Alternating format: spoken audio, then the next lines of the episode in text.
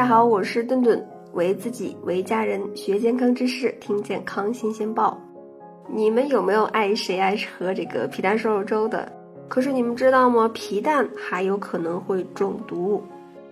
皮蛋呢，曾经被封为是外国人最不能接受的十种中国食物之一，但它呢却是很多家庭餐桌上的一个常客。那爽口开胃，做法也比较简单，受很多人的喜爱。但是呀，近期这个吃凉拌皮蛋之后发生食物中毒的这个事件也是频频发生，轻的呢呕吐、腹泻，但是严重的呀可能会死亡。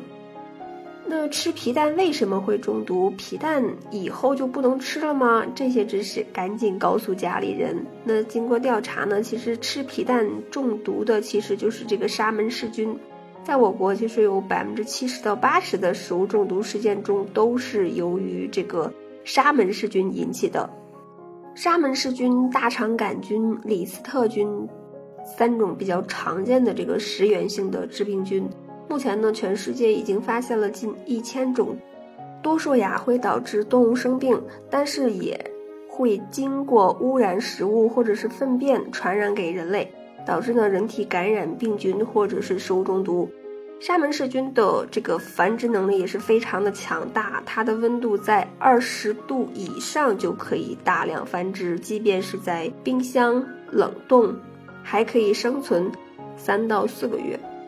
那沙门氏菌在食物中大量繁殖，而且达到一定的数量之后，就会产生毒素，最终呢会导致使用的人呢发生食物中毒。哪些人群最好呢不要吃？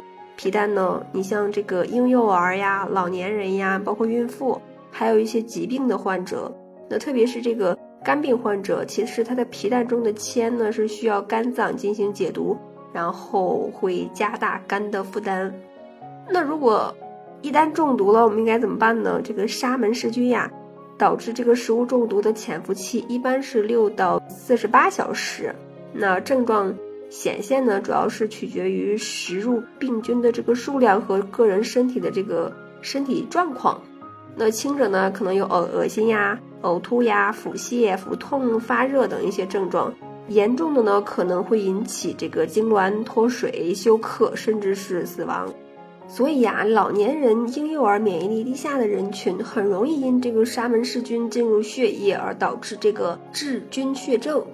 那严重者呢可能会致死。那一旦发生或者是怀疑沙门氏菌食物中毒，其实最直接的办法就是将它尽快的排出体外。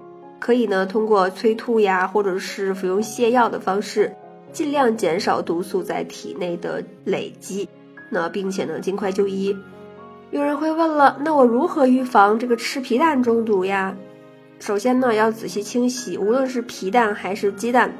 剥掉壳以前呢，最好是先用清水清洗，或者用开水冲淋一下，那以免呢壳上会携带一些污染物。再一个呢，就要认真观察了。那如果发现这个皮蛋上啊有异味啊，或者是蛋体呀不成形，那就需要整个的扔掉了。还有一个呀，尽量是熟吃。沙门氏菌的食物中毒虽然可怕，但是它也有一个致命的弱点，就是怕热。所以呢，吃皮蛋。一定要将食物充分加热煮熟，当然了，也可以做皮蛋瘦肉粥，那个皮蛋上汤啊等等。